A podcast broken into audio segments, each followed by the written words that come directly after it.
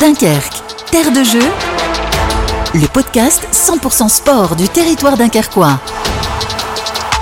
Dunkerque, terre de jeu, tout au long de cette euh, année jusqu'aux Jeux Olympiques de Paris, eh bien nous allons évoquer l'actualité des Jeux Olympiques à Dunkerque parce qu'on a la chance à Dunkerque d'avoir des sportifs qui préparent les Jeux Olympiques, d'avoir des clubs qui justement sont liés plus ou moins après à ces incroyables Jeux. On rappelle, hein, ça fait 100 ans que la France n'a pas eu les, Jeux Olympiques et aujourd'hui nous sommes avec euh, Vincent Arnoux qui est le président du Dunkerque Fly Surfing Club qui est le club de kite euh, de Dunkerque. Merci déjà d'être avec nous Vincent. Merci à vous de m'inviter. Les gens ne se rendent pas compte, on a le plus grand club de kite de France euh, et l'un des meilleurs au monde ici à Dunkerque. C'est vrai, c'est vrai. Alors non seulement c'est le plus grand club de France aujourd'hui, enfin on est le premier club école de France aujourd'hui, on l'est depuis une paire d'années maintenant. On a aussi été le premier club de France à se constituer euh, au niveau euh, structure, c'est-à-dire on a été le premier club à être sorti au journal officiel en France. Donc euh, le club a été créé le 19 mai 1999 et on est sorti dans le journal officiel le 26 mai 1999. Donc depuis 1999, le DFC œuvre pour euh, développer son activité qui est le kitesurf, mais pas que le kitesurf freestyle, le kitesurf foil, le kitesurf euh, vague, euh, toutes les disciplines du kitesurf. On a aussi ce qu'on ne dit jamais, on a aussi une partie handi. Donc on fait aussi de l'handi-kite, non seulement avec des handis à mobilité réduite, mais aussi des andis euh, euh, physiquement euh, constitués, mais qui ont un petit peu de retard d'efficience mentale. Donc euh, voilà, nous ce. Et comment ça se fait ça alors qu'on a le, le club euh, de Dunkerque? C'est quoi? C'est les conditions qui sont idéales? C'est la volonté de quelqu'un qui s'est dit tiens voilà voilà je vais je vais créer un club de quête. Racontez-nous un peu l'histoire du club. Euh, donc pour raconter l'histoire du club, je fais partie moi des membres fondateurs de ce club en 1999.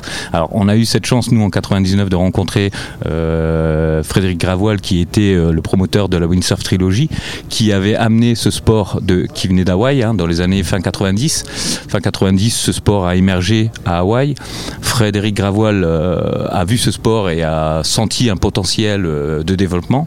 Et il a, euh, en 2000, créé le premier championnat du monde de kitesurf qui s'appelait le KPWT. Et donc nous, avec Fred, on a été les premiers à créer le club, on a été les premiers à se constituer au niveau fédéral. Donc on a travaillé à l'époque avec la Fédération française de vol libre, qui elle avait la délégation euh, sur euh, toutes les disciplines. Aujourd'hui, la délégation sport sportive a été donnée à la FFV parce qu'il y a ce rendez-vous au JO 2024. Donc c'est simplement pour ça que la fédération a récupéré toute la partie sportive.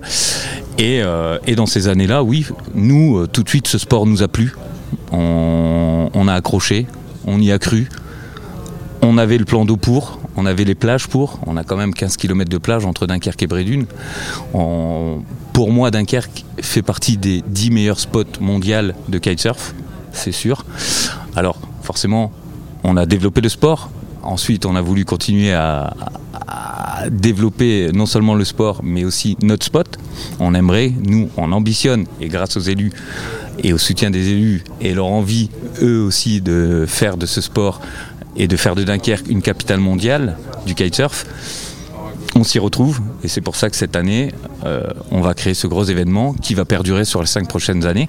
On ne l'a pas que pour cette année et euh, qui nous permettra sûrement d'avoir une reconnaissance à l'international, mais pas que. Euh, on a déjà cette reconnaissance au niveau national et on veut vraiment ambitionner pour faire de Dunkerque une des capitales mondiales du kitesurf au monde. On va y revenir dans un instant hein, justement sur ce qui va se passer euh, cet été.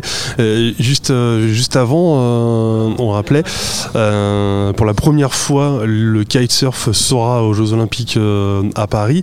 Qu'est-ce que ça change pour, pour ce sport? Est-ce que du coup, vous imaginez, je sais pas, est-ce que dans quelques, est-ce qu'après les Jeux, il y a tous les, est-ce qu'il y a plein de jeunes qui vont taper à la porte de votre club? Ah mais c'est sûr euh, mais c'est sûr, c'est euh, enfin les jeunes. Vous prenez comment? Comme une chance, comme une possibilité de se développer ah, Ou alors est-ce qu'on se met un peu la pression en disant bah voilà maintenant. Euh, non, c'est pas une chance. Je pense que c'est une continuité, une continuité du travail qui a été fait, qui a été réalisé par ce club.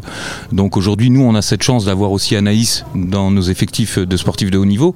Anaïs est susceptible d'être la représentante féminine aux Jeux Olympiques 2024. On aspire à ça, on fait tout pour l'aider.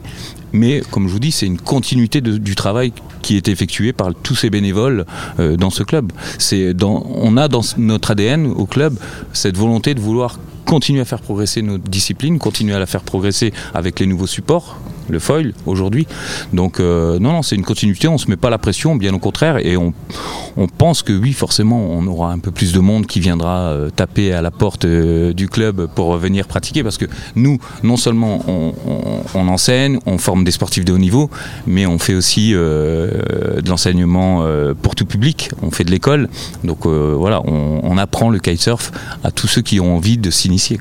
Ça fait partie d'ailleurs, je crois qu'à un moment donné, c'était une des spécialités du bac, non? Il y avait des. Alors oui, oui. après tout ça, donc nous, le club a continué à travailler euh, pour développer cette discipline. Après tout ça, euh, on a euh, pu avoir le pôle espoir qui s'est constitué à Dunkerque. Ça a été le, premier pôle espoir en France. donc avec ce travail du pôle espoir, on a pu essayer de faire valider une notation pour le bac.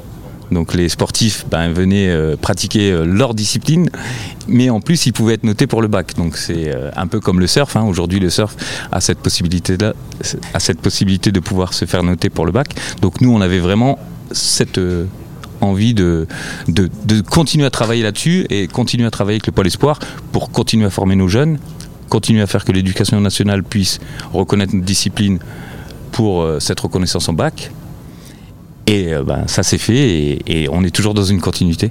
Alors vous évoquiez euh, il y a quelques instants euh, Anaïs Médéjardin qui fait partie des, des, grandes championnes du kite mondial et qui est justement dunkerquoise. On a aussi Hugo et Gabory.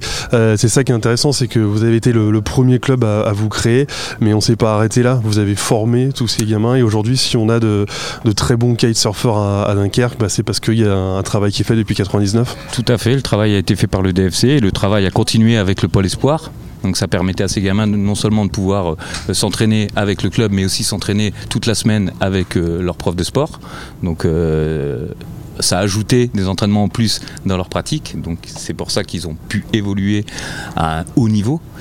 Il euh, faut savoir aussi que nous, euh, à l'époque, quand on, avait commencé à travailler avec Frédéric Gravoil sur les premiers championnats du monde, euh, dans les années 2000, on a eu un champion du monde kitesurf qui s'appelait Thomas Coquelet. C'était dans les années 2000. Donc ça nous avait donné une reconnaissance en plus au niveau international parce que forcément on se disait tiens à Dunkerque on a des gens qui ont un potentiel de devenir de grands champions. Aujourd'hui, on a aussi un grand champion parce qu'on parle beaucoup d'Anaïs, mais il ne faut pas oublier Charles Brodel. Charles Brodel est en train de créer une nouvelle discipline dans le kitesurf, puisque lui, il fait du freestyle foil. Donc c'est très impressionnant, c'est vraiment une très très belle discipline.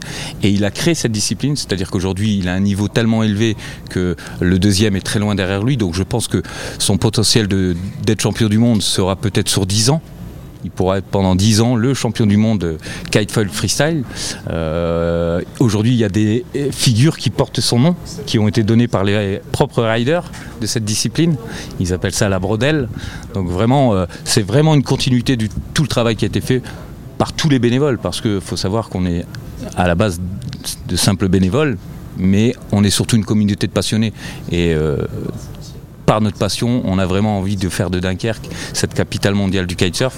Et cette passion aujourd'hui, pour nous, les bénévoles, elle s'est transformée en philosophie de vie. Aujourd'hui, on vit kite, on mange kite, on dort kite, on s'appelle le matin, c'est pour savoir si cet après-midi ou dans la matinée on va pouvoir naviguer. vraiment, la première chose qu'on se fait le matin en, se réveillant, c'est on prend notre café on regarde la météo pour voir s'il y aura possibilité de naviguer. Ce qui est sûr, c'est que quoi qu'il arrive, on, aura un Dunkerquois aux, aux Jeux Olympiques, c'est ça, parce qu'on aura, pas forcément sur les sportifs, alors oui, on a les sportifs qui vont sûrement représenter le club euh, aux Jeux Olympiques, mais on n'a pas que ça. On a aussi euh, dans l'organisation euh, fédérale, on aura un Dunkerquois qui représentera Dunkerque aux Jeux Olympiques, qui fera partie de l'organisation, qui sera le premier beach marshal de kite. ce sera la nounou des kitesurfers sur les Jeux, c'est ça? C'est ça, c'est un peu le, responsable qui chapeautera tous les kitesurfers pendant les, les Jeux Olympiques. Donc rappelez, c'est Anthony? C'est Anthony Rigaud. Donc euh, voilà, c'est quand même aussi pour Dunkerque une fierté d'avoir euh, quand même le premier beach marshal de l'histoire, parce que c'est de l'histoire des Jeux Olympiques. Hein, euh, le kite est au début de son histoire au niveau des Jeux Olympiques, mais nous, on aura quand même un représentant aux Jeux Olympiques, un Dunkerquois, dans l'organisation, et c'est le premier de l'histoire des Jeux Olympiques. Donc ça, c'est une grande fierté pour nous. C'est Arnaud qui est avec nous, le président du euh, Dunkerque Fly Surfing euh, Club. On va terminer par évoquer donc l'actualité de, de, cet été avec euh, bah, tout simplement euh, la plus grosse compétition de kite au monde qui sera à Dunkerque au mois d'août. Tout à fait, oui, le plus gros événement de kitesurf au monde dans la discipline freestyle, puisque je vous disais, hein, il y a plusieurs disciplines, mais dans la, la, discipline freestyle qui est pour moi l'épreuve reine, hein, c'est ce qui fait rêver les jeunes aujourd'hui hein, et les moins jeunes, puisque je suis pas tout jeune et pourtant ça continue, il continue à me faire rêver avec les figures. C'est le sport d'expression. Donc euh, ces sports-là, c'est de l'art, hein, concrètement. C'est une rapidité d'exécution dans les mouvements, c'est des sauts euh, avec une certaine amplitude, c'est une vision et une analyse rapide de la figure. Donc vraiment, nous, on, nous sommes très très fiers. Le DFC, nous sommes très très fiers d'accueillir cette épreuve à Dunkerque. Ça faisait euh, la dernière qu'on avait réalisée en freestyle, c'était 2009. Donc euh, vous voyez, il y a eu quelques années qui sont passées, mais grâce à la volonté des élus et surtout grâce à la volonté de, Patrice Vergrit, hein, président de la communauté urbaine, qui a envie de redonner un nouveau souffle au kitesurf, puisque il faut savoir que Patrice Vergrit était déjà un des élus qui croyait en ce sport à l'époque où nous on commençait à le présenter. Il nous a toujours suivis et donc là il a envie de redonner un coup de boost à tout ça. Donc on est fiers de pouvoir l'accompagner et de pouvoir travailler avec lui sur le devenir de Dunkerque et sur le fait de faire de Dunkerque une capitale mondiale du kitesurf. Merci beaucoup Vincent d'avoir été avec à nous. toi. C'est un plaisir. Merci.